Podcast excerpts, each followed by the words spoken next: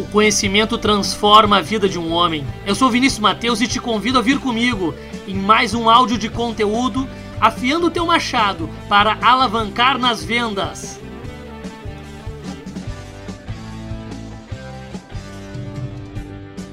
Até peço desculpa um pouco hoje pela voz aí, tô um pouco rouco e resfriado. Mas é isso aí, vamos para cima então, pessoal. Uh, fazer uma breve reflexão aí de, um, de uma das literaturas aí que estamos consumindo também, é, essa literatura é um pouco focada na área de vendas, uh, mas acreditamos que ela serve, se encaixa também para qualquer profissional aí que, que busca sucesso no mundo do trabalho. Uh, esse capítulo desse livro ele fala assim, né? Os 11 pontos essenciais para trabalhar com um alto executivo, ou seja, né, na relação que tu vai ter com um alto executivo e também com o alto executivo que tu busca ser. O primeiro ponto que a gente quer refletir juntos é o que? Cause a melhor primeira impressão possível. É muito, é muito simples isso, é muito simples. A melhor primeira impressão possível. E ela é dividida em dois pontos. Os primeiros segundos de quando você está começando uma conversa naquela, naquela relação e os últimos segundos também. É importante. Eu preciso demonstrar uma boa impressão nos primeiros segundos e nos últimos segundos, que é aquilo que fica. Claro que o recheio disso deve ser muito bom também, mas é muito importante que os primeiros segundos e os últimos eles sejam impactantes para a pessoa que você está se relacionando. Outro ponto interessante é sempre supere as expectativas. Então a gente pode trazer isso para uma relação de vendas, para uma relação de uma entrevista de emprego, para uma relação de negócios. Se a gente já consegue fazer um mapeamento com antecedência quais são as expectativas que aquela pessoa, que aquele executivo, que aquela empresa tem da gente, a gente já precisa então pensar assim: como eu vou demonstrar aquilo que vai superar as expectativas? Um exemplo simples, daqui a pouco assim, a pessoa sabe que tu vai vender para ela um determinado produto que tem cinco benefícios. Só que daí no final da conversa tu fala assim: Além desses cinco benefícios, hoje a gente está trazendo aqui o sexto benefício, ou um bônus. Ou seja, ela esperava cinco e tu trouxe seis. Fazendo uma pequena associação para a gente comparar. Então é interessante sempre nessas relações procurar superar as expectativas. Outro ponto bem interessante é o que? Torne-se um ativo apreciado. Apreciado. O que é um ativo, primeiramente? Hoje, o maior ativo do ser humano é o tempo é o tempo. É algo que muitas vezes é imensurável. E se a gente parar para pensar, quando a gente vai fazer uma faculdade, a gente está pagando pelo tempo daquele professor em nos ensinar. Quando a gente trabalha numa empresa, a empresa está pagando pelo tempo do nosso trabalho. Então, quando a gente fala que para a pessoa se tornar um ativo apreciado, ou seja, a gente precisa se tornar um ativo atraente um ativo importante nessa relação, seja uma relação de venda, seja uma relação com o superior, seja uma relação entre empresas. A gente precisa demonstrar e ser um ativo apreciado, um ativo que se torne importante para aquela pessoa, que ela pense assim, realmente é um ativo e esse ativo é importante para mim.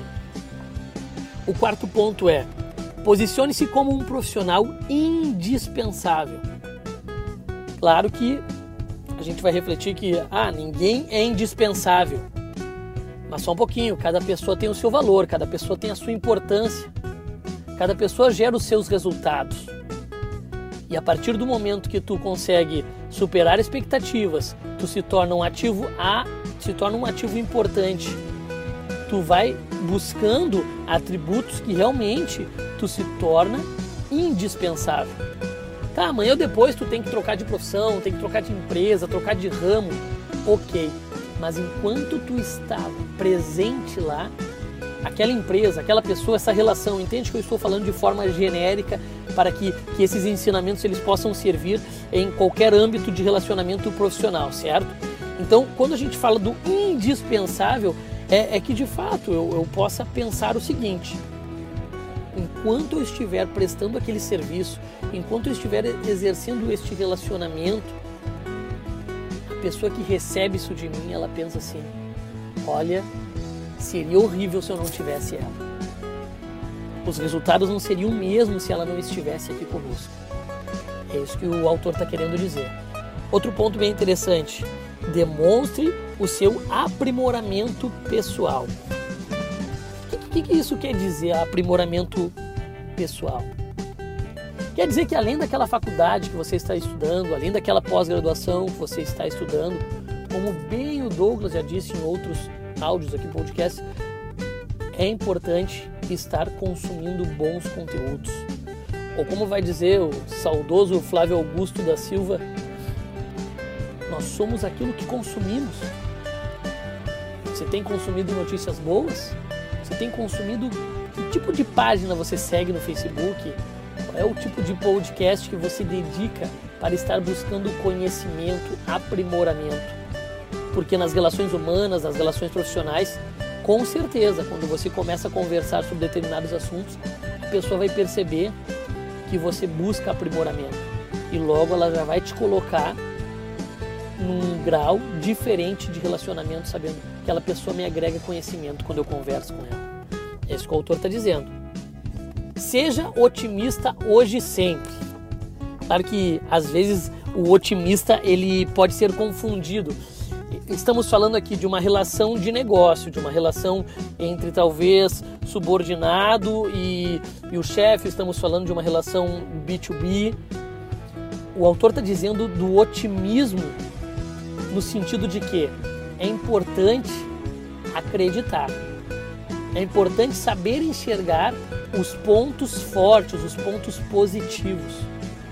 E isso não precisa tirar a tua visão madura e prudente do realista. Não. E também isso não precisa tirar a tua visão madura, prudente e estudiosa do crítico que busca excelência. Mas é importante ter sim pitadas do otimismo nessas relações. E devemos entender aonde devemos encaixar a visão crítica em determinada relação, aonde devemos encaixar a visão realista e o posicionamento. E também aonde devemos encaixar o posicionamento otimista. Existe um momento, existe o grau da relação, existe situação onde devemos ter esse discernimento de como encaixar também isso. Outro ponto bem interessante aqui é o que? Vista-se para o sucesso. Aqui está falando muito do marketing pessoal, aqui está falando muito da roupagem, da questão estética e externa. Ou seja, eu preciso estar preparado para encontrar um executivo. Eu preciso entender qual é a linha desse executivo para que possa existir uma conexão. Daqui a pouco esse executivo ele é dono de uma startup, onde ele não usa gravata nunca. Então, dependendo do que eu quero me conectar com ele, a forma que eu quero e o como, estando de gravata, talvez eu não vou conseguir estabelecer a conexão que é necessária para alcançar tal resultado.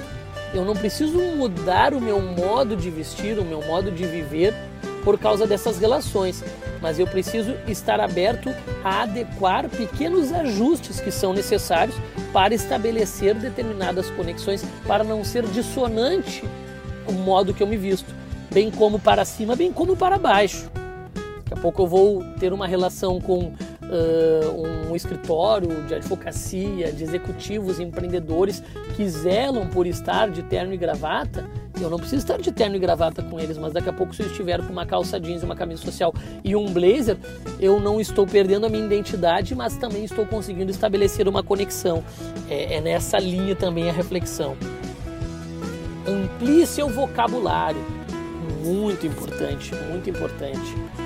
Uh, acontece muitas vezes no ramo, no ramo próprio, no ramo jurídico, no ramo de advocacia, que existe aquele famoso juridiquês, que são pessoas que decoram determinados termos para impressionar o ouvinte. Só que a gente precisa encontrar um equilíbrio nisso. A partir do momento que eu sou da área de tecnologia da informação, mas eu entendo de alguns termos jurídicos da área de tecnologia da informação, e isso não me impede de saber este vocabulário para estabelecer relação e também demonstrar que existe um nível intelectual e um nível de entendimento para que a pessoa que está conversando comigo ela saiba que o que eu não estou conversando com um idiota. Estou conversando com alguém que tem o conhecimento básico necessário para não ser enganado. Então, ampliar o vocabulário é se posicionar no mercado também, seja em qual área for. O nono ponto é torne-se um integrante útil da equipe, útil da equipe. É, vem aquela questão de muitas vezes o trabalho em equipe que ele ele é essencial e fundamental em qualquer instituição, em qualquer modelo de negócio. É comprovado que o sucesso ele acontece quando existe o trabalho em equipe e aqui o autor está falando de ser útil na equipe. Ser útil na equipe não é necessariamente ser o gerente da equipe, mas é que se a tua responsabilidade é ser o braço de um corpo, que tu seja o melhor braço daquele corpo responsabilidade é ser o pé daquele corpo. Talvez a associação seja um pouco simples demais, mas é, para entender acredito que seja fácil, seja o melhor pé daquele corpo, ou seja, demonstre com a sua excelência, com a sua capacidade, que você é útil na equipe e que você saiba, saiba trabalhar em equipe. Aí está a utilidade. Ouça com determinação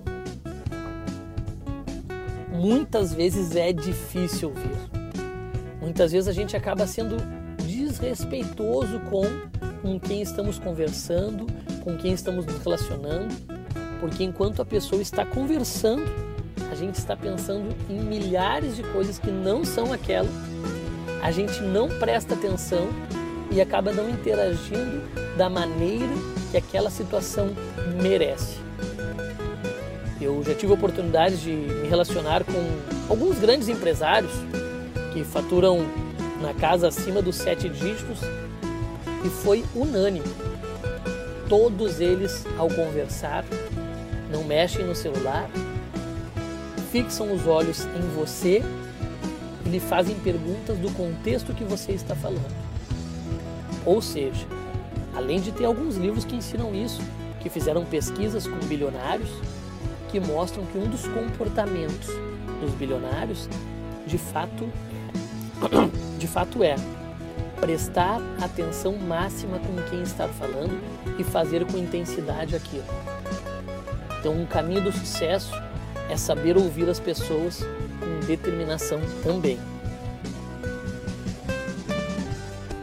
E o último ponto aqui ele está falando que é esqueça o fechamento de negócios.